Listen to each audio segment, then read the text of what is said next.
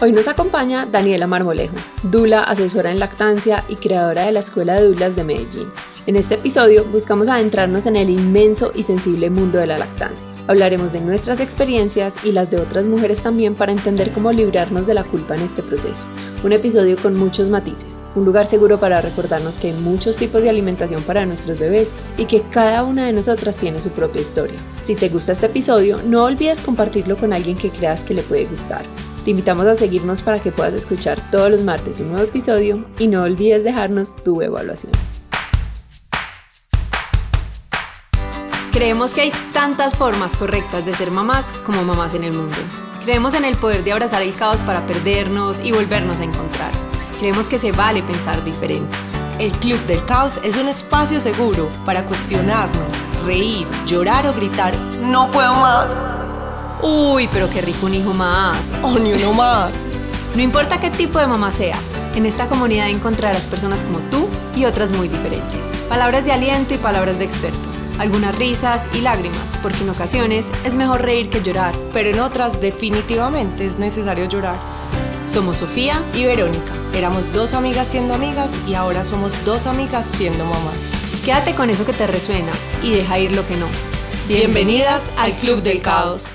Bienvenidas y bienvenidos una vez más al Club del Caos. Estamos felices de que nos estén acompañando en un episodio más. Hoy tenemos un tema supremamente sensible, creo yo, que para todas las mamás. Siempre sale en la conversación entre mamás y es muy bonito porque la experiencia de cada una es completamente diferente y completamente válida. Hoy vamos a hablar de la lactancia. Tenemos una invitada muy especial que ahorita más adelante se las compartimos, pero queremos empezar hablando un poquito de la experiencia que hemos tenido Sophie y yo en este proceso que fue completamente diferente y la queremos poner sobre la mesa para que conversemos un poquito sobre cómo vivimos la lactancia cada una. Yo personalmente tuve una lactancia mixta, yo tuve eh, alimentación con fórmula y también lacté con Maximiliano porque al mes más o menos nos dimos cuenta que Maxi no estaba subiendo de peso, hicimos todo lo que se nos ocurrió, lo que nos recomendaron, tuvimos asesora de lactancia, vimos mil opciones y ninguna funcionaba. Y al mes nos dimos cuenta que Maximiliano tenía un frenillo,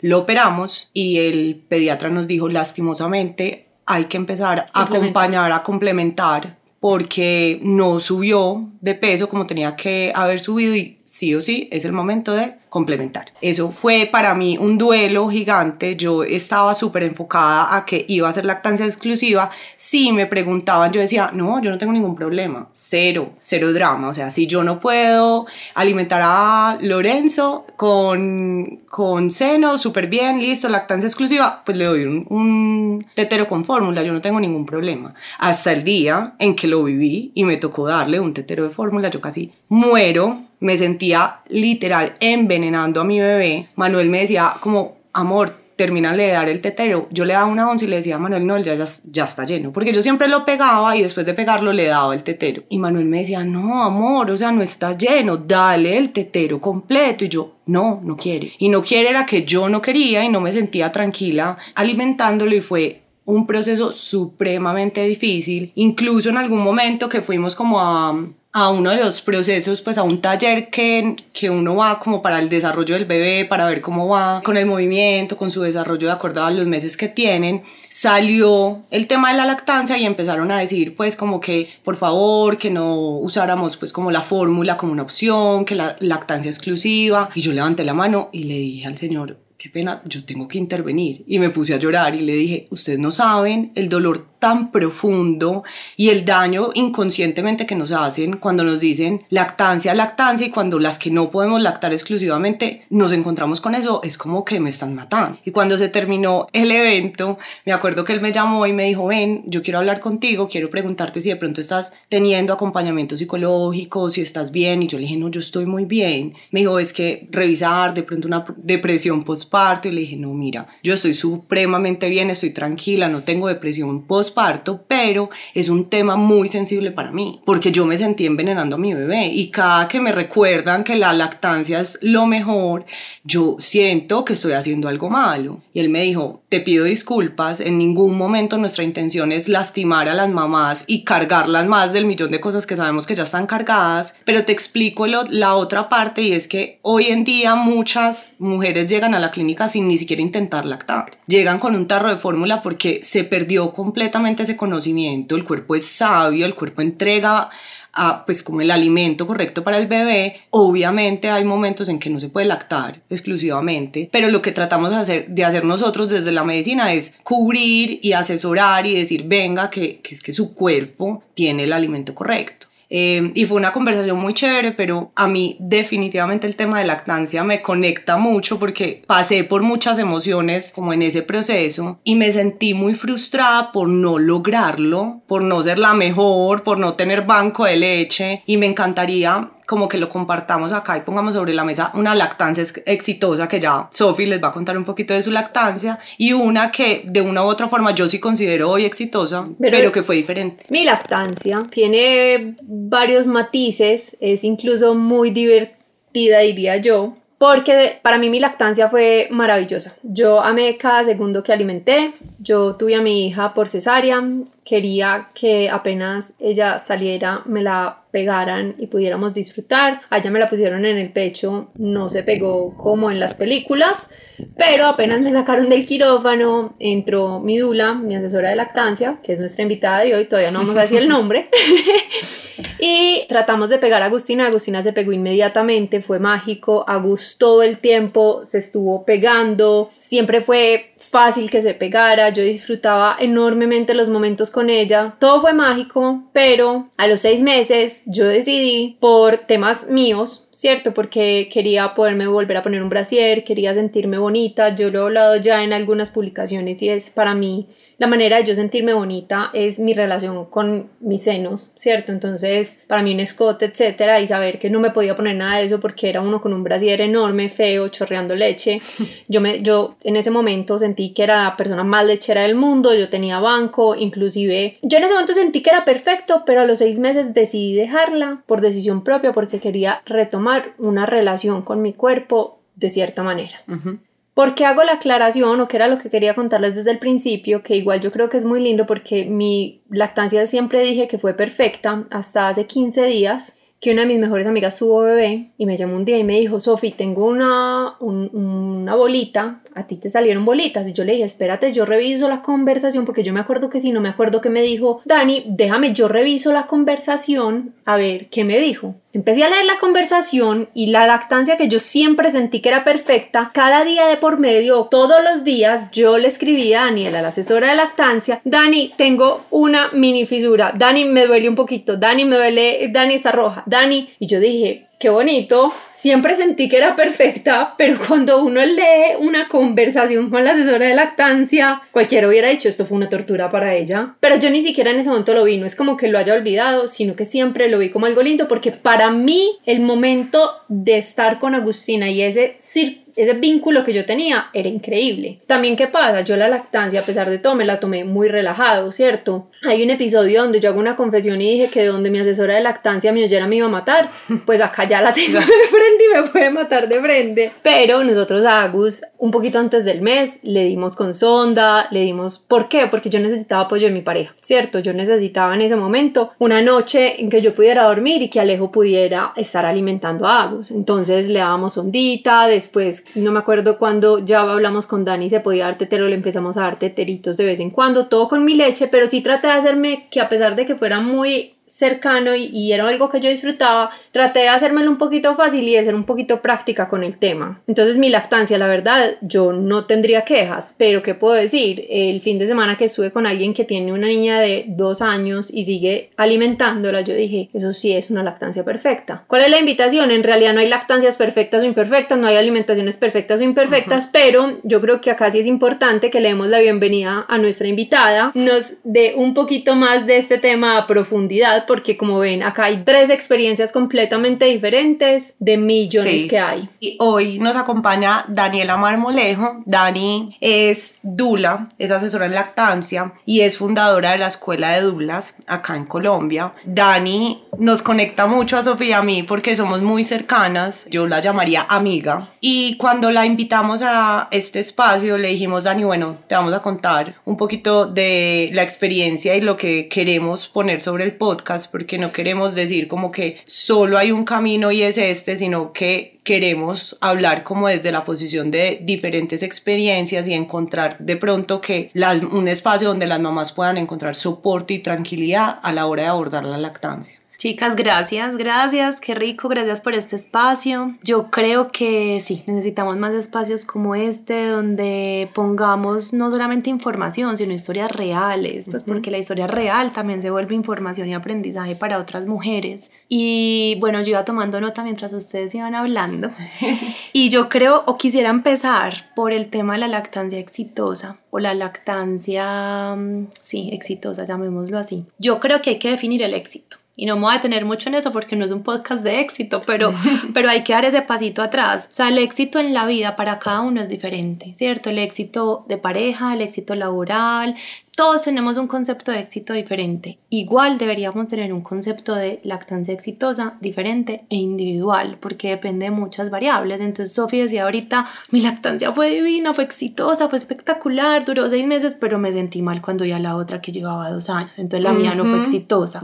Para esa mamá, su lactancia de dos años está siendo exitosa. O no, no sabemos, porque puede que después mire atrás y quién sabe por qué razón lo hizo. Puede que lo esté haciendo por presión social, no sabemos. Pero para Sofía fue exitosa, sí seis meses, lo que haya durado. La tuya también terminó siendo muy exitosa porque también pasaste por tus ciclos y tus cosas, pero miraste atrás, Vero, y seguramente hoy puedes decir, pues sí, sí fue muy exitosa. Y yo creo que no podemos perder el norte y es, pues primero la salud mental. Yo como Dula eh, miro o pongo por encima la salud mental de la mujer que está amamantando más que el hecho de amamantar o de lactar, porque finalmente el bebé se va a alimentar de fórmula o de leche extraída o incluso recientemente hay mujeres que me han dicho, eh, mi mejor amiga también está lactando y me trajo una bolsa de leche, yo le voy a dar la bolsa de leche extraída. Pero bueno, el alimento para el bebé resultará, ¿cierto? Eso se resuelve muy fácil, pero la salud de la mental de la mujer para mí va por encima de todo como Dula. Yo conozco asesoras de lactancia que son un poco más ortodoxas y yo creo que aquí también si uno quiere lograr su lactancia exitosa, dependiendo de lo que es éxito para uno, pues debe conseguir una asesora en lactancia que esté alineada con lo que uno quiere o que respete eso que uno quiere.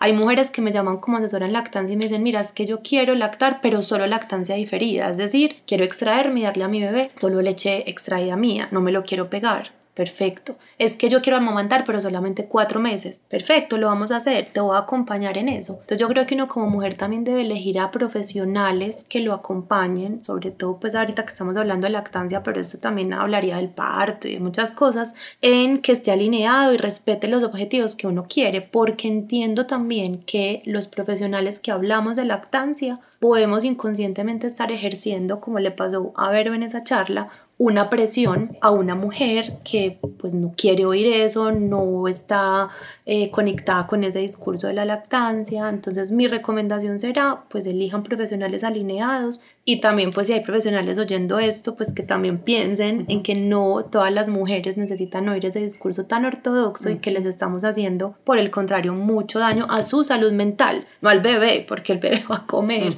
¿cierto? Dani, porque así no sea un podcast de éxito, yo en la maternidad he aprendido algo y tú lo viviste en ese camino conmigo de la mano y es que yo tengo un amigo y mi esposo que siempre dicen que la felicidad de uno depende de las expectativas, o sea, la felicidad es igual a las expectativas versus realidad. Entonces, cuando tú tienes unas expectativas, por ejemplo, yo qué expectativas tenía de la lactancia, que eso me iba a doler horrible, o sea, que eso iba a ser, todo el mundo dice que es tan traumático que yo dije, Dios mío, esto va a ser una pesadilla, pero yo lo voy a hacer por mi hija. Cuando me pareció tan fácil fue como que, ah, yo estaba esperando algo peor. Y eso es súper bonito porque eso sí es el éxito, lo que tú decías. Como todo en la maternidad, pues muchas cosas, no todo, pero muchas cosas en la maternidad se vuelven exitosas o no, dependiendo de yo qué expectativas tenía frente a eso. Y es muy teso porque además eso hablando de salud mental es también lo que más nos genera desbalances. A ver, hay unas cosas que son la salud mental, obviamente desde hormonas y etcétera, pero también ese tipo de presiones nos ayudan a estar un poquito más ¿cómo se dice esa palabra? Más sensibles, pues, o, más, es más fácil que, que nos afectemos o que tengan, exacto, sí. sí. nos vuelve más propensas. ¿Por qué? Porque cuando uno tiene un montón de expectativas de que todo es perfecto de película, lo que tú y yo hemos hablado muchas veces del parto, cuando todo es como lo muestran en las películas, entonces uno se da muy duro y en realidad no. O sea, otro ejemplo, yo siempre creí, yo le decía a Ani, yo soy la más lechera. O sea, yo me creí que yo era una vaca. En estos días entré donde mi mejor amiga que les estoy diciendo, la bebé tenía mes y medio y ella tenía el congelador a reventar de bolsas de leche. Y yo, tú sí eras lechera. Yo no, o sea, yo era seca. Yo soy el desierto del Sahara al lado tuyo. Y yo decía, no me sentí mal, pero yo decía, es muy charro porque todo es expectativa versus realidad. O versus realidades, porque es que no hay una expectativas y comparaciones, que es muy teso. Uno en la maternidad todo el tiempo se está comparando y eso daña. En la vida. En la vida. Es que lo, que más amo de este podcast es que al final la conclusión, cada que decimos en la maternidad, al final complementamos como en la vida. La maternidad es como la vida. Entonces, esas expectativas y esas comparaciones nos vuelven nada. Y yo estaba muy alineada con eso que dice Sofi y te quería preguntar eso. ¿Cómo manejamos las expectativas? Yo creo, y es mi visión de la lactancia, yo siempre a las mamás les digo, nos vamos a poner metas de corto plazo. Entonces, ¿qué es lo primero? Vamos a pegar a tu bebé en la primera hora de vida. Y que esa sea la meta, esa es la meta. Pegamos a todo en la primera hora de vida, nos vamos a poner la meta de los 3-4 días, que es cuando revisa por primera vez el pediatra al bebé, que esa es donde hacemos la fiesta, porque si todo fue bien en esos 3-4 días, nos van a dar luz verdes, nos van a decir que está subiendo de peso, celebramos y seguimos para la meta de la semana y del mes. Al mes nos ponemos la meta de los seis meses, que es lo que dice la OMS que deberíamos. Y aquí pues también se va ajustando a cada escenario, porque pues seguro hablaremos más tarde de quienes tengan que volver al trabajo a los cuatro meses por su licencia y de pronto no puedan cumplir los seis meses. Pero bueno, asumamos que nos vamos como con lo que dice la OMS, seis meses. Y a los seis meses revalúas si te gustó, si puedes seguir, si por tu estilo de vida, y ahí nos vamos yendo. Entonces yo creo, Vero, que primero tener metas de corto plazo, porque si yo tuve una primera hora de vida muy mal, mi bebé se fue a UCI, yo no me lo pude pegar, ya ahí la expectativa, entonces mi lactancia se acabó, esto no va a poder ser, todo empezó mal, cuando en realidad podemos retomar en casa cuando tú devuelva. Luego, si tuve 3, 4 días muy intensos, no sé, tuve grietas, mi bebé tenía un frenillo sublingual y me costó muchísimo, entonces ya estoy pensando que toda mi lactancia se va a ir así o que voy a tirar la toalla. Entonces, si nos ponemos metas de corto plazo, pues vamos resolviendo lo que hay que resolver y nos vamos adaptando. Otra cosa, la lactancia es muy linda, entonces yo creo que el discurso es raro porque uno dice es muy linda, lo más lindo, lo más hermoso, pero es muy dura. Entonces uno dice, pero ¿es dura o es linda? No entiendo. es como la vida. Es como la vida, claro, es dura y es linda. Sí. Entonces yo creo que ahí también hay que tener en cuenta que por lo menos necesitamos un mes de adaptación a la lactancia, con sus subidas, con sus bajadas, con sus hermosuras, con su conexión, pero con los retos que pueda traer, de dolores, de grietas, de, bueno, resolver lo que haya que resolver. Entonces, lo segundo es saber que la lactancia no es que yo me pegue a mi bebé la primera hora de vida súper bien y ya nunca jamás en la vida nada me va a volver a pasar. Hay mujeres que tienen mastitis a sus seis meses, ocho meses de lactancia instaurada. Hay mujeres que tienen grietas a los tres, cuatro meses y me dicen, pero ¿y esto por qué me está pasando? Pues hay que entrar a revisar más cosas. Yo siempre digo que la lactancia es como cuando uno decide manejar un carro. O sea, si uno sale a manejar, se puede chocar. Si uno lleva 20 años manejando, pues se puede chocar. Entonces, tener como también esas expectativas en tiempos y eh, pues es muy difícil no compararse. Pasa mucho y yo de verdad les recomiendo esto, no llamen a las amigas porque las amigas son, ¿y cuánto te extrajiste? Pero yo me extraje ah. más. Dani, pero es que ya se extrajo más. ¿Será que cambio de extractor? Pero es que ya tiene otro extractor. Y no es el extractor, es que todas somos diferentes. O sea, yo que acompañé el proceso de Sofía de cerca, yo te puedo decir, Sofía, que eras muy buena productora, muy buena. Solo que siempre habrá gente por Siempre debajo, por por, encima, por por. Total, cierto, y que manejar una sobreproducción no es fácil. Sophie estuvo en momentos de sobreproducción y tampoco era tan fácil, entonces ojalá no nos comparemos, ¿cierto? Porque si uno va a comparar el trabajo, el sueldo, el esposo, el, las vacaciones, no, pues entonces, ¿cierto? Viviríamos muy frustradas, entonces eso de no compararnos sería ideal y también como mujeres ser conscientes de no chicanearle a la otra, ¿cierto? Porque Sí, también pasa, sí. pero a mí me salen tres onzas y entonces lo hacemos súper inconsciente, pero también entre mujeres un poquito de sororidad, de ser muy respetuosas, pues cada una en la posición en la que está. Dani, pero sabes que es muy duro. Pues que yo nunca he sabido manejarlo y se los pongo acá. Yo tuve bebé y una amiga muy amiga mía tuvo bebé al mismo tiempo.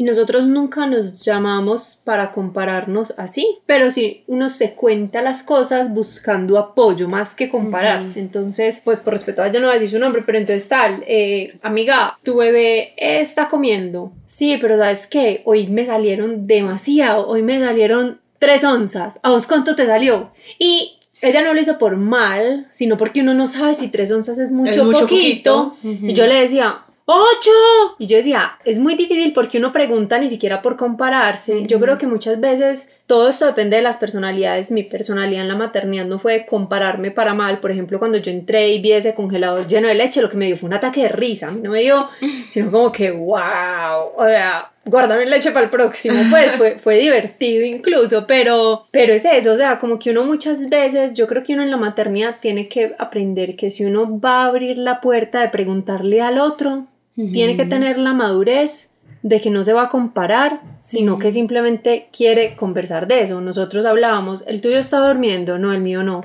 Resulta que el de ella tiene una situación con el sueño puntual y la mía no, y supuestamente la mía era la que no dormía. Pero uno así es que se va dando cuenta que es normal y no, pero no lo tomen como yo soy mala mamá porque no produzco leche, no, ella no pudo alimentar, terminó alimentando con leche de tarro, el bebé era re intolerante a la lactosa, pues tenía, no me acuerdo cómo se llamaba, PLV. Sí, eh, alergia a la proteína, a la leche. de la vaca. Exacto, pero pues grave, o sea, ya no se podía comer una- que tuviera nada que tuviera ni un trazo.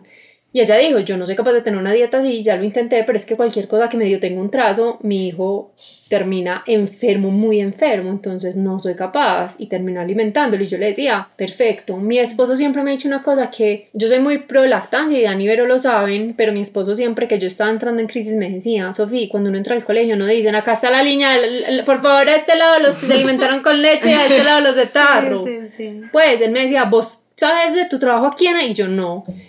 Son más inteligentes, son más enfermos, algo, y yo no. Entonces, y yo no, sí, pues sí, sí. O sea, Sí, yo sí, entiendo. así es. Soy pro lactancia. A mí, por ejemplo, además me pasó una cosa y es que tengo amigas que me han dicho, yo no disfrutaba la lactancia. Entonces, yo con esta amiga que tengo, la llamé mucho y hablamos mucho, pero mi invitación es nunca nos comparábamos por mal, ¿cierto? Y muchas cosas incluso que descubrimos que un bebé o el otro podían tener era por eso. Y hay cosas en las que diferíamos, hay cosas en las que estábamos de acuerdo, pero todo era por conversar. Yo incluso llamé mucho a Vero en mi, en mi maternidad y Vero me decía, ay no, yo, ¿qué es eso? Y yo le decía, "Ah, no, entonces usted no me sirve a Dios porque usted piensa diferente y nos moríamos de la risa, pero es eso, es, uno sí necesita tribu, Mm. pero nunca se comparen porque es que las realidades son extremadamente diferentes. Antes de grabar ese podcast estábamos hablando con Dani y poníamos un montón de ejemplos de cosas que conocemos las dos y la perspectiva que yo podía tener estaba basada en mi conocimiento y no necesariamente en la realidad. Entonces, eso se vuelve súper importante, no comparar como procesos de unos y otros, y eso no quiere decir que ese solo aíslese y no hable con nadie, sino aprende a filtrar, que también aplica para todo en la vida. Y también responde un poco a la pregunta de Vero ahora, de uno qué hace, cómo, cómo resuelve eso también, es crear esa red de apoyo, que tú lo llamas tribu, yo lo llamaría red de apoyo, pero la red de apoyo no son solo las amigas, sino también profesionales. Entonces, ¿qué hace uno en caso de que tenga una conversación también con una amiga como la que tú tuviste y digas, ay Dios, me estoy cuestionando, ¿será que entonces yo no estoy produciendo? O tu amiga que en ese caso diría, uy, a Sofía le salen ocho, a mí me salen tres, ¿qué es esto? Llamar a un experto. Porque entonces tú empiezas como loca, ¿qué me tomo? ¿Qué hago? ¿Y cuál es tu extractor? ¿Y de qué marca? Ay, no, entonces voy a comprar otro extractor. Y cree que le está pasando algo mal, pero tan normal en ella era extraerse tres onzas como tan normal en ti extraerte ocho, porque tú tenías una condición con un bebé de una talla y un peso muy diferente al de ella seguramente. Entonces, cuando uno tiene ayuda profesional, puede darse cuenta que lo que a uno le está pasando, aunque en comparación con otro sea diferente, es normal. Dani, estoy produciendo lo que mi bebé necesita. Y uno tiende a pensar en onzas. Desde el desconocimiento creería yo que todos necesitamos alimento diferente. O sea, yo, me, yo necesito mucho para llenarme. Hay gente que se llena con dos arroces. Y creo que en los bebés funciona mejor. Entonces no sé si un buen indicador puede ser el peso del bebé o no. ¿Qué puede ser un buen indicador para uno decir, listo, vamos bien? Ese es uno, Vero. Eh, pero no quiero que entonces la gente piense que tiene que comprar una pesa en la casa y, y, estar chequeando el peso de su bebé. Porque Tengo amigos que lo pesaban con la, con la de la cocina. La gramera. Sí, claro. No, Manuel y yo a, Maximiliano lo pesaba. No. Pero era porque Maximiliano, tenía, Maximiliano tenía una condición puntual. Yo tengo amigos que el bebé ha estado creciendo e igual ah, lo pesan. Alejandro, yo pues, yo soy muy obsesiva, ya voy a hacer la pregunta que quería hacer, pero nunca lo pesé en la gramera. no, entonces con esto, pues para decir que no es necesario comprar ni pesa, ni gramera, ni nada de eso. De eso se encarga el, pediatra, en las consultas. Por eso es tan importante ir a las consultas con el pediatra. Y, ahí yo quiero intervenir porque nosotros teníamos que ir cada cuatro días donde el pediatra. Porque él sabía que había un tema de riesgo con el peso. Entonces, si, no, si el pediatra está tranquilo, todos tranquilos entonces el peso sí es un indicador de que todo va bien. Además, ¿por qué con la pesa del pediatra? Porque es la misma pesa y está calibrada. Si tú la pesas en la tuya, luego en la de la clínica, luego en la del pediatra, va a dar pesos completamente diferentes. Si siempre estamos haciendo un seguimiento con la misma pesa, estamos garantizando que pues está llevando el registro bien. Pero antes de eso, la cantidad de pañales mojados, no ah, la cantidad de pañales cambiados, sino qué tanto está orinando tu bebé. Si tú en un rango de 24 horas cambias entre 5 y 8 pañales mojados, cargados, de orina a tu bebé, un bebé después de una semana está orinando más o menos eso. Y esa orina continúa, eso es una señal de que está súper bien. En caso de que tú digas, mi bebé no orina, orina con menos frecuencia, los pañales no son tan cargados, nosotros sí cambiamos pañales con orina, pero más o menos 3, no 5, ni 6, ni 8, es una indicación pues para mirar qué está pasando con la lactancia. Puede ser un tema de agarre, puede ser un tema de frecuencia, duración de las tomas, o ya entrar a ver si hay algo de producción que a veces, o cuando nos tomamos algunos medicamentos, o cuando sufrimos de algunas enfermedades se puede ver afectada la, lactancia, pero eh, esa es como una señal que uno en casa puede manejar y luego cuando va a una cita con el pediatra se confirma con la ganancia de peso y talla. Pero tú medías Cap, ¿cuánto, tú anotabas cuántos pañales hacía Maxi. No voy a preguntar el segundo porque el segundo dicen que uno se relaja, pero Max. No, no tenía ese dato. Me acuerdo, es que hicimos de todo, pues me, me, acuerdo que me decían, moja pañales, sí, moja pañales, yo creo que cinco, pues, y hacía popó, o sea, era muy teso porque entonces queda con leche en la boca después de comer, chorreaba leche. A ti te sale, leche, a mí me, yo botaba mucho, yo, yo digo que Maximiliano logró sacar comida porque a mí me salía muy fácil el alimento. Pues yo lo iba a pegar y yo ya estaba chorreando leche, entonces eso le ayudó a no desnutrirse. Claro. Y todo estaba bien y lo que pasó fue finalmente que en ese mes que nos demoramos en identificar el, frenillo, a mí se me bajó la producción. No, yo lo único que quería era reírme de las diferencias entre vos y yo. Yo claramente en las notas del celular hasta que después Daniela Salcedo compartió cuál era la aplicación que ella usaba, que se llama como Bebé Más o algo así, pero yo antes lo hacía en las notas del celular. Pipí, tal hora. Jamás. tal hora. Eh, lactancia de tal hora a tal hora. Y así fui hasta los cinco meses. A los cinco meses ya dije, bueno, ya, ya, ya orina, obvio, orina, orina, crece, duerme, se le queda la ropa. Pero yo tengo el registro de los primeros cinco meses. Dani fue testigo. ¿Cuántas veces? A mí el médico me decía, eh, ¿cuántos pañales hizo ayer? Y yo, mira, hizo tantos de pipí, tantos de popó a estas horas, porque a estas horas estaba durmiendo. Yo sabía pues hacer el mapa mental. yo no, obvio no. Además, Además, Maxi no se, no se despegaba de mí. Yo podía pasar tomas. A mí no se me olvida una vez. Ay, me, o sea, me acuerdo y me mueve todo. 11 de la noche yo empecé a gritar como una loca. Y Manuel, Manuel estaba dormido a mi lado. Manuel se levantó y me dijo, ¿qué pasó? ¿Qué pasó? Yo le decía, no puedo más, no puedo más. Lleva cinco horas pegado. O sea, no me ha dejado dormir, no me ha dejado. Y lo soltaba y lloraba y lloraba. Y la única forma de que estaba tranquilo era pegadito de mí. Pero claro, yo decía, claro, sí, lo va a alimentar, lactancia, yo puedo. Cinco horas. Eso, Acá me, me, me, van a matar ya no la asesora de lactancia porque Dani, yo sé que en esto, bueno, no, no voy a decir nada, voy a esperar su opinión. pero me matan pues los prote no los sé, ortodoxos los- con la sí, lactancia. no, con, con la maternidad. Pero tú no dormías con él encima, no eras capaz de dormir. No, no, no, en ese momento no. Es que fue al mes. Yo, no O importa. sea, yo sé no, que dicen que esto no se debe, no. pero yo le voy a contar mi experiencia y Dani desde su parte médica, que ella no es médica, pero tiene pues mucho más experiencia, nos contará. Yo, ¿qué pasa? Los bebés tienen picos de crecimiento y hay veces que durante Ujú. 24 horas no se quieren bajar de la mamá. Y yo tengo un superpoder y es la capacidad de dormir de cualquier manera. Entonces, ¿yo qué hacía? Yo me acostaba en la cama, me la ponía encima, me ponía cojines debajo de los dos brazos para que ella no se me fuera a caer. Aclaro, yo no tomaba alcohol, yo me despierto si ella se llega a mover, pues yo tengo ciertas condiciones que no todo el mundo lo puede hacer. Hay gente que se mueve mucho dormida, yo sí Tu me acuesto y me levanto igual. Mi cámara de dos metros por dos metros. Entonces yo me acostaba con almohadas a cada lado y Agustina, yo creo que por ahí los primeros cinco meses de vida, a Dani le tocó el 70% de sus noches las dormía encima de nosotros. Y a Alejo igual. Yo conocí Sí, sí, eso, sí. yo conocí la capacidad de alimentar acostada, a mí me cambió la vida esa capacidad. La conocí cuando Lorenzo ya, cuando Maximiliano ya estaba complementado. No, co- Ah. pues cuando teníamos las Mixta. dos. Ajá, mixta, porque yo por la noche no le daba tetero, solo teta. A mí eso me ayudó mucho. Y Pero no me ayudó, pues, ah no, no, a mí me recuperó la espalda, o sea, yo me iba a morir, literal. No, y el descanso, porque es que puedes estar acostada, estás descansando, estás en otra Claro. posición, duermes y llega un punto en que uno se da cuenta que uno duerme y él, pues el bebé come y duerme y no ni se entera si está comiendo o está durmiendo, pero está es ahí. lo mejor, Es lo es lo mejor. Y muchas veces él no necesita comer, él simplemente necesita estar pegado a la teta, entonces Claro. Está tranquilo. Pero esta posición es mucho más cómoda, pues si hubo cesárea, después de que la recuperación también ya está Ah, sí. completa.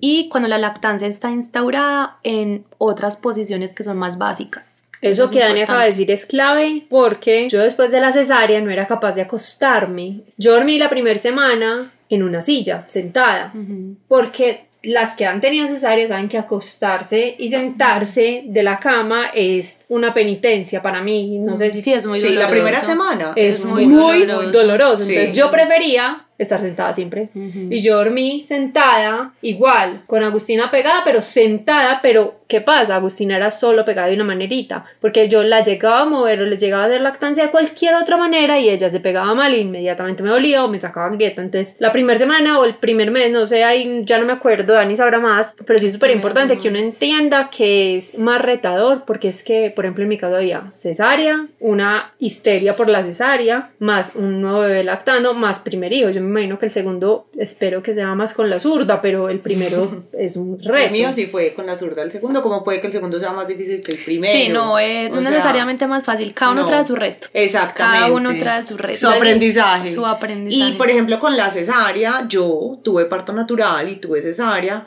Y a mí me pareció más fácil la recuperación de la cesárea. Pues es que. Cada- mujer es un hay- universo, Sí, cada mujer es no un hay universo. reglas acá.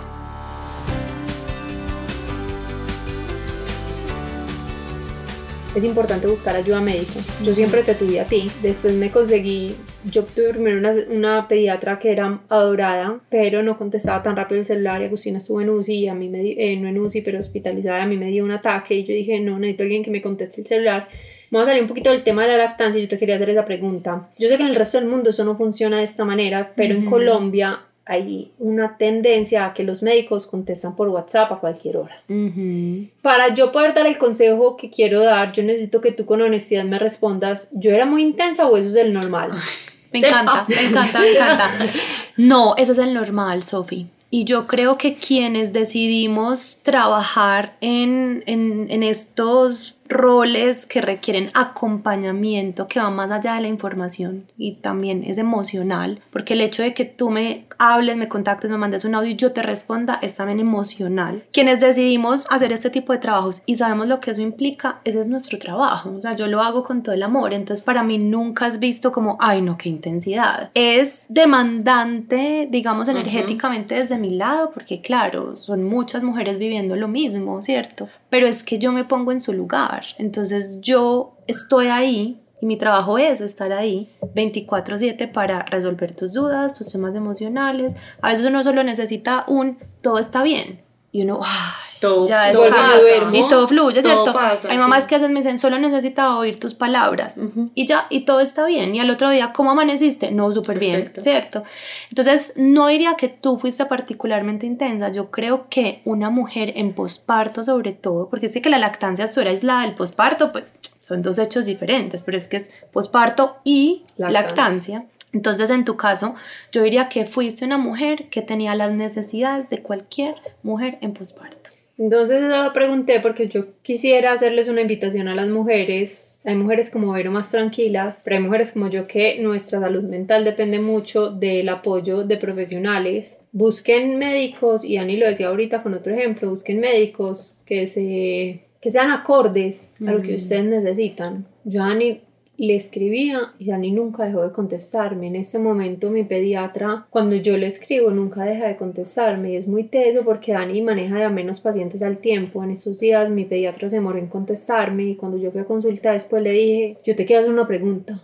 ¿A ti cuántas mamás te escriben al día? Y me dijo, solo yo 70 mamás. 70 mamás que necesitan que yo les responda en el En un momento, en un día, en un día. Entonces yo le dije, pues como que venía, o sea, más bien monta un chat y tenés unas enfermeras o, o- o unas manos derechas que si ven un caso grave te lo pasen y si no nos ayuden respondiendo. Pero no eso si una te pague una mensualidad. Sí, yo se la estoy, yo no voy a decir el nombre de ella, pero es muy buena, pero yo estoy presionándola para que ese sea el camino porque es que para ella no es viable atender pacientes y atender 70 mamás. Doble consulta. O sea, pero yo al mismo tiempo decía, cuando yo le escribo, ella me responde y para mí eso me da tranquilidad, porque es que además con un hijo todo es urgente, o sea, Para uno sí. no, incluso así para uno no sea, pero las cosas sí pueden ser urgentes, o sea, un niño es, lo que para un adulto es un infarto, para un niño son muchas cosas igual de graves, entonces una fiebre que se suba demasiado puede dar un daño para toda la No, no, no, vida. Una gripita. Una gripa no puesta de atención, que conozco millones en este momento en Medellín. No, ella sí tenía una gripita, pero pues cero grave. UCI. Entonces, mira los picos respiratorios que hay. Entonces, sí es muy importante uno tener a alguien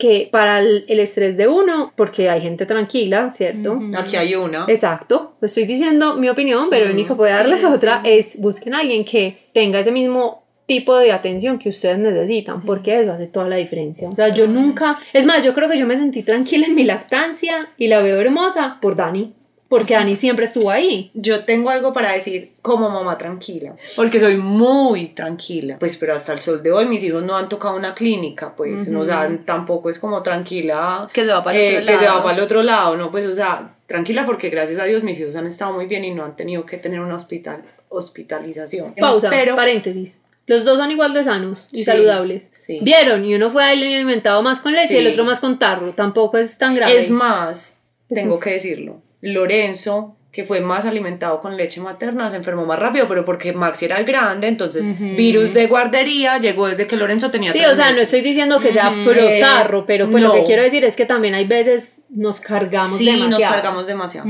Demasiado. Y eh, lo que quería decir es que busquen un médico que les genere confianza y que ustedes le crean. Porque yo soy muy tranquila, pero a mí mi médico me responde sí o no y yo le creo. Conozco muchos casos de mamás que más que intranquilas o, o- o tranquilas, no le creen al profesional con el que están hablando.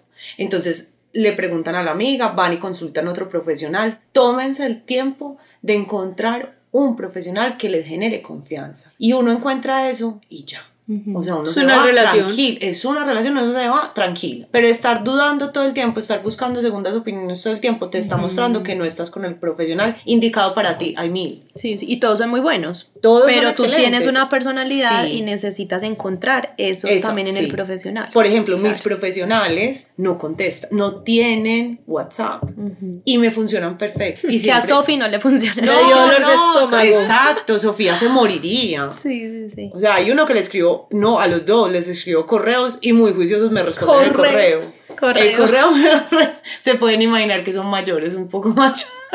Quiero aclarar, yo no soy una inhumana, yo sé que los médicos tienen vida y estoy dispuesta a Sí, pagar sí. adicional por ese tipo de servicio, pero como sé Lo que quiero ese servicio, porque de verdad, o sea, yo entre más lo pienso, Dani estuvo ahí para mí todo el tiempo y eso fue lo que para mí fue una tranquilidad. ¿Y qué pasa? Así como la mayoría de gente que yo conozco tiene varias asesoras de lactancia, yo me imagino que a Dani le ha pasado, es que Sí. había, pues, perdón, voy a poner ejemplos, pero acá hay tres asesoras de lactancia muy famosas. Entonces mis amigas me dicen, es que Beatriz me dijo una cosa, pero Nora me dijo otra, pero Dani me dijo otra, pero Nati Lactancia me dijo otra. Y yo, pues, Qué locura. ¿Por qué no llaman a una asesora me de lactancia? Me encanta que toques ese tema. Ay, me encanta, una. me encanta. Sí. Sí. porque los abordajes, a ver, ningún asunto, problema, en lo que sea. O sea, yo antes de hacer esto vengo del mundo financiero y ni siquiera en finanzas las cosas se resuelven igual. O sea, ni siquiera 2 más 2 es 4, pero eso no significa que No. todo se resuelva así. Entonces me encanta, Sofi, que pongas esto en la mesa porque ninguna asesora en lactancia, ni ningún pediatra,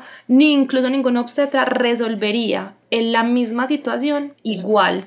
Entonces, cuando tú empiezas a consultar a varias asesoras, te vas a chiflar más, porque es que esta me dijo esto, esta me dice, tenemos abordajes completamente diferentes, ensayaríamos cosas diferentes, a veces es un tema de ensayar, ¿por qué no te pones eso? ¿Por qué no te haces este masaje? Mañana me contas cómo vas. Ah, esto no funcionó, entonces nos toca hacer esto, nos toca hacer esto, o hay unas más conservadoras, o hay otras que van directo a medicar, entonces yo creo que sí, uno se tiene que casar, por decirlo así, con esa persona con la que uno ya se conectó y seguir el proceso con esa persona.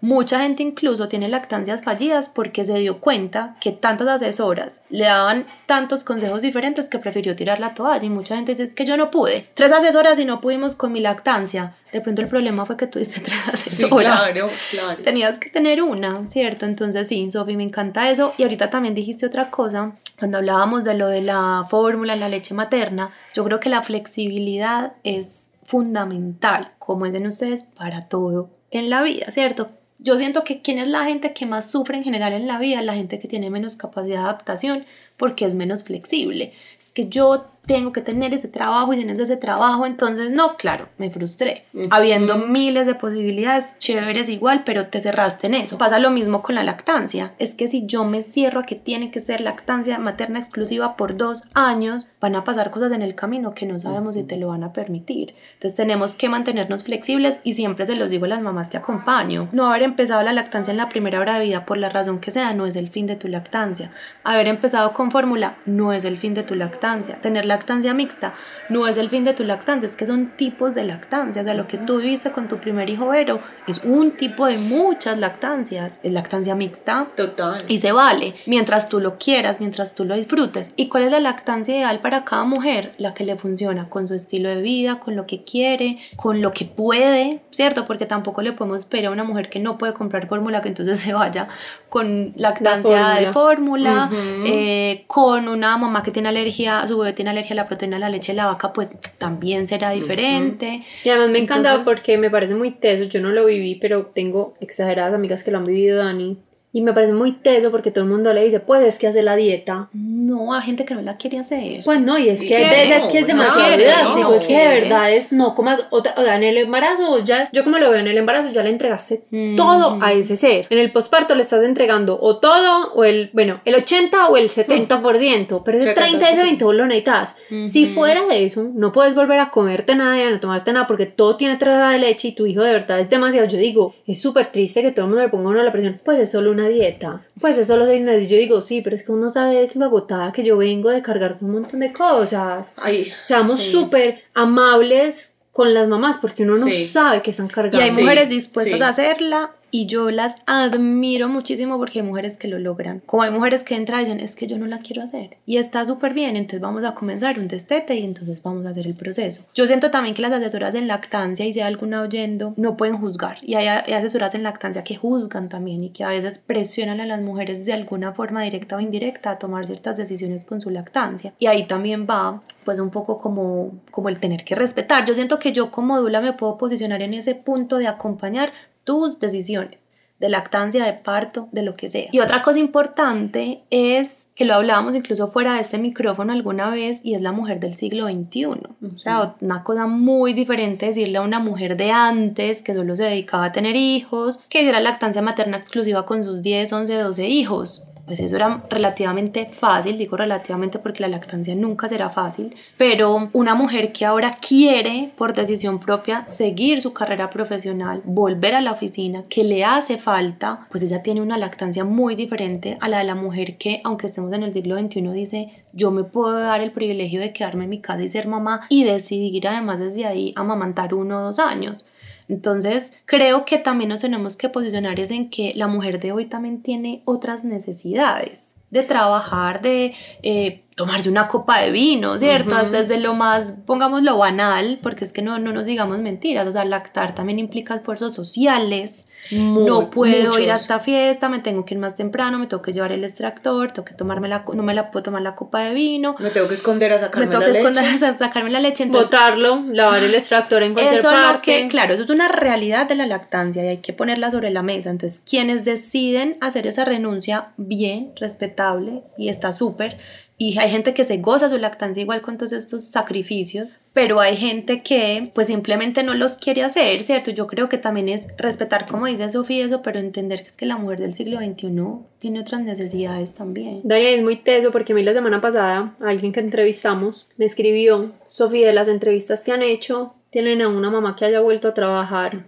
y siga dando lactancia materna exclusiva y le dije no tengo, voy a buscarla, pero no la tengo. ¿Tú tienes? Dani fue muy teso porque empecé a buscar empecé a buscar y las únicas personas que me decían era pues tú y yo no, no, a ver, yo lacté trabajando, yo en ese momento todavía seguía trabajando en Magi, pero yo estaba en reuniones en mi casa porque había pandemia y no habíamos vuelto al trabajo, entonces en una reunión apagar la cámara y pegármela no es lo mismo que yo tener que salir para la oficina a las 7 de la mañana y volver a las 6 de la tarde y seguir con lactancia materna mm. exclusiva. Entonces te quería hacer esa pregunta porque cuando me dijo esa persona, ella está, es la mujer más decidida que yo conozco y si hay alguien que lo va a lograr, yo sé que va a ser ella. Cuando me dijo, ¿sabes de alguien? Yo dije, ¿qué eso? Y Vero me decía, esta, y yo, Vero, vení, o sea, esa vieja es influencer, eh, ser influencer no es un trabajo, o sea, no es un trabajo que te requiera lo mismo de horario, horario, ser yo, ser yo que trabajaba desde la casa, pero juré que iba a responder que sí. Bueno, de, pronto tengo una, pues pero es que no es tan fácil de encontrar. De pronto tengo una que igual ella volvió al trabajo cuando su bebé, es que esta es otra cosa, volvió al trabajo cuando su bebé ya estaba en alimentación complementaria. o sea, a los seis meses. Entonces, ella sigue todavía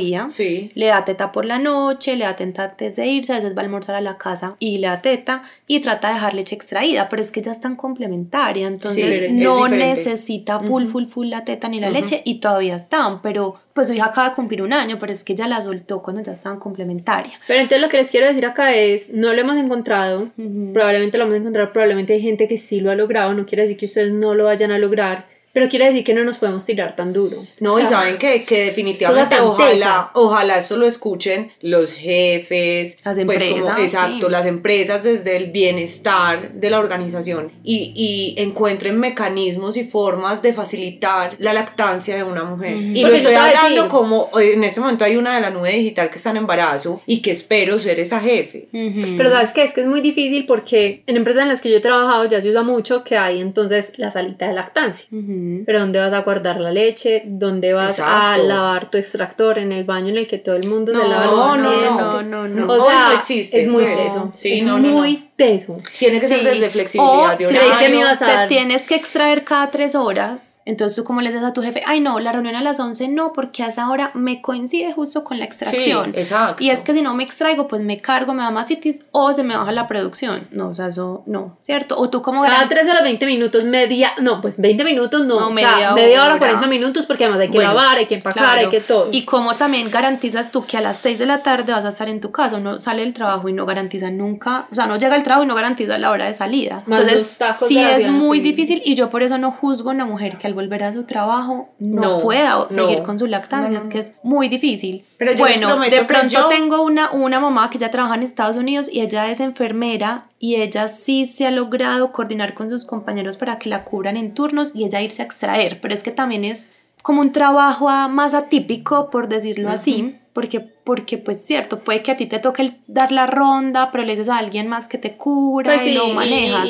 voy a decir una cosa desde la ignorancia, pero también uno esperaría que los enfermeros y las enfermeras, que lo viven todos los días, pero puede ser desde la ignorancia, puede que haya una enfermera escuchando me diga, al revés. No, allá le costó, ella le costó y está siendo pionera en su, en su área de trabajo y le costó, pero ella sigue porque, bueno, pero siento que no es un horario de oficina tampoco. es que es, pero yo voy a ser, yo les prometo que yo voy a ser pionera y me va a costar, porque es lo que dice Dani. No es fácil que uno le diga, no, pues la reunión, qué pena, pues me tengo que salir a las tres horas. Pero lo intentaré y trataré de encontrar un espacio, un punto de encuentro para que le funcione a ella y me funcione a mí, porque finalmente a mí también me tiene que funcionar. Y yo creo que los cambios empiezan así, por cada uno. Entonces yo les prometo que pondré mi granito de arena desde mi organización. y mucha gente pensará, no, pues es que yo voy a teletrabajar. Entonces, como yo voy a teletrabajar, yo sí voy a poder. No, no, no.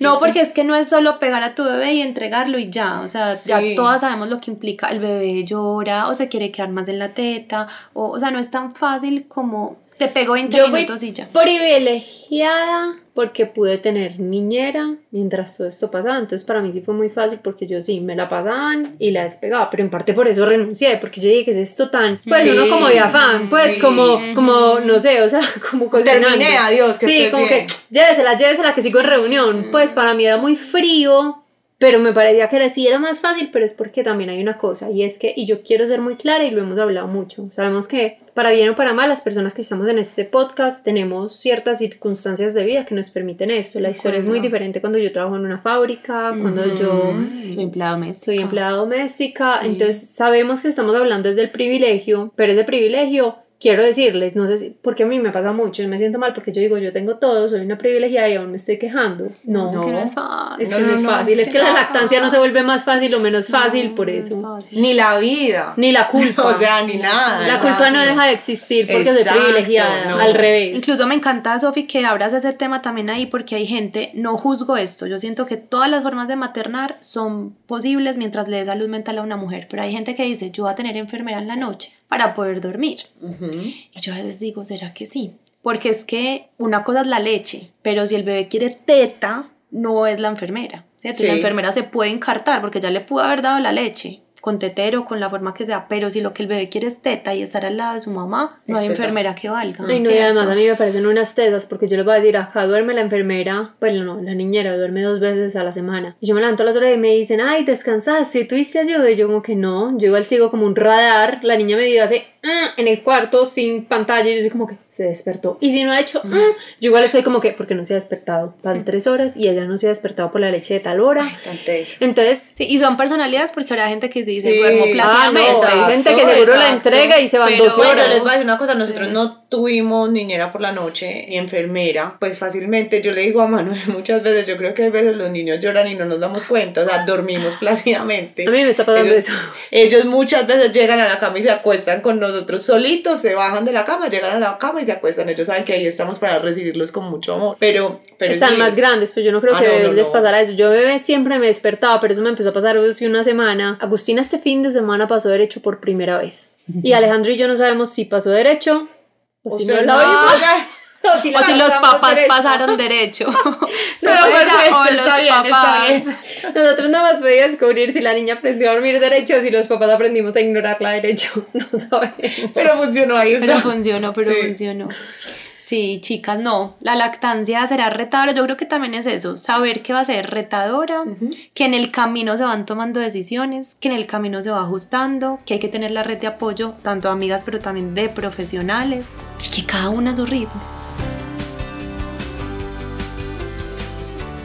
Yo te quiero hacer una pregunta, porque acá estamos hablando con dos mamás que se conectaron mucho con la lactancia. ¿Qué pasa en un escenario donde todo sale bien? Todo sale bien. Y todos los escenarios son positivos, pero la mamá quiere dejar de lactar. Yo tengo amigas que no les gustó lactar. Sí, por eso. También pasa. Eh, bueno, en el escenario donde todo sale bien, porque sí, hay mujeres que desde el primer momento, desde el primer agarre, todo perfecto, todo súper bien y simplemente pues al momento en que ya van a decidir a los 4, 5, 6 meses al año, pues dejan de hacerlo. Hay que entrar en un proceso que se llama el destete y hay dos formas de hacerlo, pues puede ser digamos un poco más brusco, que normalmente se hace tomando medicamentos para parar la producción de la leche, es un poco brusco y también hay que hacerlo con ayuda, que un poco también le pasó acá a mi querida Sophie, porque la glándula como es una parada tan brusca, pues la glándula se resiente un poco y puede haber un poco de, de congestiones y todo, o sea, se maneja pero pues toma unos días. O hacerlo un poco más progresivo, que se llama un proceso de involución de la glándula mamaria, y se hace progresivamente. Como hay menos estímulos, se van cambiando las tomas por tetero, por otras formas de dar la leche extraída o de fórmula. Entonces la glándula empieza a involucionar porque hay menos estímulo y es progresivo. Eso toma meses. A las impacientes que se toman la pastilla porque no son capaces de esperar como yo tranquilas, hay gente así.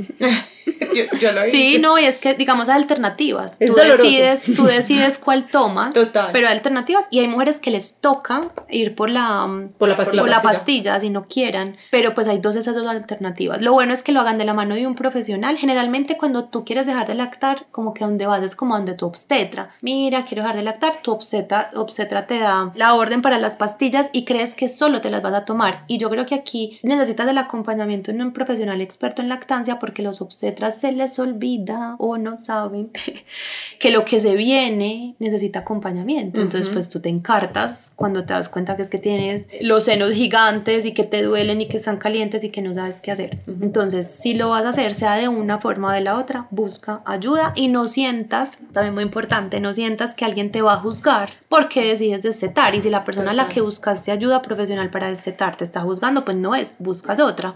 Pero siempre, siempre busca ayuda. Y sí, lo que Dani dice es muy importante porque, por ejemplo, yo en ese momento busqué mi obstetra, me mandó las pastillas, pero finalmente terminé otra vez donde Dani porque pues creo que esta fiebre me estaba dando, o sea, entonces es súper importante uno siempre contar con ese apoyo y, con todo eso. Y saben que muchas veces es uno el que se juzga y, no, y no el asesor, no el médico es uno el que todo el tiempo se está juzgando, entonces tirémonos pasito. Tirémonos pasito, claro, yo me acuerdo que cuando Sofía me llamó me dijo, ay es que yo no te llamé porque yo pensé que esto no era de asesora en lactancia. Eso pasó varias veces además. Porque yo pensé que cuando no estetaba no, porque yo no, no, es que te, en tete y destete ah, es, es, igual, claro, claro. Pues no, y hay muchas cosas que era como que, Dani, yo pensé que esto no era de asesora de lactancia porque cualquier cosa me pasaba y Dani era como Sofía, todo, pues entonces llamen siempre a su asesora de lactancia y tengan hay mucha gente que no ha tenido asesora de lactancia. Yo sí soy partidaria de que ojalá todo el mundo tuviera, porque de verdad les pueden ayudar a alivianarle la carga. Es que sí, es difícil. Por ejemplo, para mí que fue espectacular, igual es retador, estás viendo por, pasando por un momento retador y qué bueno uno contar con alguien que realmente le ayude a aliviar, eh, que lo coja de la mano y le diga, ven, todo va a estar bien, ven, yo te acompaño. Es, es, literalmente la cogida de la mano, tranquila, todo va a estar bien. Y para la, la cabeza. Les va a decir, y ya, la, la mamá tranqui que soy de verdad, para mí una asesora de lactancia no es negociable. Pues porque es una cosa muy natural que uno dice, ¿por qué voy a necesitar si estoy tan conectada pues con mi naturaleza humana? No. Pausa, ¿por qué necesitas entonces alguien que te ayude con el parto si estás conectada con tu naturaleza humana? Exacto. Pues hay, es una ayuda para mí necesaria. Ojalá todas tengamos el privilegio de contar, de poder contar con una asesora de lactancia. No sé, no tengo plata, me van a hacer un shower, pidan banco para asesora de, de, lactancia. la Liga de la, Leche en Colombia, que también funciona y da asesorías gratuitas. Entonces las mujeres que estén oyendo esto y no puedan pagar una asesora privada, pues la Liga de la Leche tiene grupos de apoyo, se reúnen, asesoras. Por ejemplo, Sura, las que tienen el seguro de Sura también tienen ciertas cosas de lactancia. Busquen apoyo, busquen apoyo porque uno sí, para mí, Verónica y yo tenemos acá una discusión de terminología. Para mí las mujeres sí somos super mujeres, pues mujeres super poderosas, la mujer maravilla, pero es que para mí la mujer maravilla igual tiene su kriptonita. Y hay una cosa que a mí me, con todo este dolor que pasé cuando me di cuenta que tenía que complementar, que a mí me alivianó el camino y fue entender que lo que alimenta al bebé no es la leche materna o la leche de fórmula, sino el amor con, la, con el que se alimenta. Entonces, no pensemos tanto en ese componente, sino en cómo estamos abordando o la teta o el tetero a la hora de alimentar a nuestro bebé, que si es desde el amor, funciona, se lo juro, funciona. Sí, y yo creo también que es entender que, a ver, nos hablan mucho de la lactancia materna, de todos sus beneficios. Yo obviamente la defiendo, la promuevo, lo reconozco. Y sí, tiene muchos beneficios. Pero es como cuando nos dicen tienes que comer ensalada, tienes que comer fruta. Eso tiene muchísimos beneficios. Tienes que tomar agua, tienes que hacer ejercicio. Como cuando a uno la dula le dice que debe hacer ejercicio. sí, cierto. Y, y, hay, y, eso tiene beneficios. Hay gente que decide simplemente, pues no resueno, no lo hago, pero hago otro montón de cosas que igual están aportando a mi vida, ¿cierto? Entonces, claramente, como tú dices, pero no es lo único. Y, y quitarnos esa carga de encima, tomar decisiones desde la conciencia, que incluso como Dula mi rol es que las mujeres tomen decisiones conscientes e informadas eh, y que ojalá la información que estemos consumiendo no sea solamente de redes sociales, que alguna vez también lo estábamos hablando, porque tú no alcanzas en las redes sociales a conocer el enfoque de cada profesional de alimentación complementaria, de crianza, de lactancia, de lo que sea. Y entonces, claro, te llevas ese mensaje que viste en redes sociales y con eso te casas es que yo leí que tenía que ser así. Bueno, un libro, ¿cierto? Yo leí, pero entonces como no tenías de pronto acompañamiento profesional o nadie te habló de otras visiones de este tema, pues entonces no tienes la tranquilidad de tomar decisiones como por ejemplo dar una fórmula porque me toca o porque quiero. Es que a veces también la lucha es yo quiero, pero, pero como, no. como que la cabeza me dice que no. Entonces, obviamente, como asesora en lactancia, lo primero que voy a promover no es la fórmula, pero también como asesora en lactancia entiendo que hay mujeres que lo necesitan, hay bebés que lo necesitan y que hay mujeres que simplemente lo quieren y eso se tiene que respetar. Entonces, la forma en la que consumimos también la información nos empieza a predisponer a las expectativas, a los sesgos, entonces como muy importante que pues, que podamos filtrar, que podamos filtrar lo que vayamos leyendo por ahí. Amén. Dani, tú como asesora de lactancia y Dula, ¿les pudieras dar un consejo de cómo afrontar su lactancia? ¿Cuál sería? Primero acompañadas. Y ese acompañamiento incluye la pareja, porque es que no eso creo que sería otro podcast. Sí. El rol de la pareja en la lactancia, porque es un trabajo en equipo. Una mujer que decide llevar su lactancia sola, tanto del qué hacer como de defenderla, porque hay mujeres que me dicen lo más duro de mi lactancia fue defender la lactancia con mi pareja. Sí, ah, no, en cambio yo conozco un montón de casos que pasan por lo contrario, que los esposos no las dejan dejarte lactar. No, es que pasa de todo. Pasa de todo, pasa de todo. Es otro, yo he otro tenido, episodio, eso es otro listo, episodio. Yo he tenido todos los casos, pero entonces primero acompañar y comunicar sus objetivos de lactancia a toda la familia y a la red de apoyo. Empleadas, niñeras, mamá, suegra, pareja, porque esa es la red de apoyo de esa mujer. Si esa mujer está teniendo dificultades, que puede pasar, ya vimos que ese primer mes es de adaptación, pues si esa red de apoyo no está alineada, pues simplemente, ay ya, pero déjala, o, ay, pero comprémosle la leche ya, ay, pero, ay, pues usted fue alimentada con leche y no le pasó nada, pero más allá de que le pasó algo o no, claramente no le pasó nada, porque aquí estamos, pero es que esos son los deseos de esa mujer. Ujú. Entonces, primero montar a todo el mundo al barco, informarse, pero ojalá que no sea una información sesgada, sino una información, pues primero basada en la evidencia, pero también que contemple alternativas y que continúe siempre con ese acompañamiento, que tenga acompañamiento profesional y que esté muy abierta y muy flexible a lo que vaya trayendo cada etapa, porque creemos además como adultos que nosotros controlamos el parto, cuándo van a ser mi bebé, cuánto va a durar, No sé cuánto voy a alimentar, ¿cierto? Controlamos eso, Queremos pero se nos olvida que el 50% del proceso son nuestros hijos. Entonces, no solamente cómo fluye el parto, sino también cómo fluye la lactancia. Que íbamos a saber que Maxi tenía frenillo y que eso iba a ser lo que ese primer mes fuera tan duro para ti. Total. Probablemente sin frenillo hubiera sido otra historia, Ujú. pero entonces acá en la historia hay un 50% que es Maxi y su frenillo, ¿cierto? Entonces, em, ser muy flexibles con esa parte también. Perfecto. Dani, la lactancia es un tema tan infinito como uno quiera. Además, contigo tenemos muchos temas que nos encantaría en algún momento abordar, como la parte de la dula, que fue un trabajo pues que hicimos muy de la mano, pero como el tiempo es finito. El tiempo de- es finito, pero los podcasts no. Exacto. Exacto. Y este menos. Este o sea, menos. Hay una pregunta con la que a nosotros siempre nos gusta cerrar eso y me encantaría tu respuesta desde profesional, que eres como dula, como asesora de lactancia, pero no necesariamente has pasado por esto del parto y es, para ti, ¿qué es el caos? Ay, me encanta. El caos es algo muy, es como un desequilibrio, es como algo muy duro, necesario. Si uno, si a la vida de uno no llega al caos, yo creo que uno no se transforma, no renace. Creo que es un desequilibrio necesario para volver a encontrar un nuevo equilibrio y, y renacer y, y fortalecerse. Ese, eso para mí es el caos. Si yo pudiera responder esa pregunta hoy, sería buenísimo que lo respondiéramos cada episodio porque además uno cambia. Cambia cada- el, cada el- Cambia de acuerdo al el día de antes. hoy, después del fin de semana, es todo. Er- levantarme y respirar, ya. Ya es caótico. Afrontar la vida ya es caótico. No, y es que la vida sin caos sería muy aburrida, o sea, uno la anhela y sería como uno la Sí. idealiza, uno dice, ay, qué rico sería que todo parara, que todo fluyera, que nadie... Pero realmente si nos imaginamos una vida así perfecta, se le quita como el saborcito también a la vida, hay que, hay que resolver, hay que. No, resolver como así? cosas, La felicidad no que- existe sin dificultades, porque es que a ti lo que te da Sí. es el camino, ¿cierto? El Sí. camino te va a ir dando esa, ese sabor y esa felicidad a la Sí. que va a ir cada vez construyendo más. Sería aburrida. Yo estoy en caos en este momento y es, es, es eso, sé que lo que viene es mejor y, y, y es transformación y no es cómodo estar No, acá, no, no. pero es bonito lo que pasa después. Dani, muchas gracias por habernos acompañado hoy, muchas gracias por tantas palabras sabias, esperamos que todas las mujeres que oigan esto se llenen de empatía por otras mujeres o los hombres que oigan esto, que todo el que oiga eso se llene de Los empatía. profesionales de la salud. Todos. Por favor, llénense de empatía por una mujer lactando y también, o por una mujer en embarazo, o por, por en general O por, por las la que mujeres. no quiera lactar. Sí.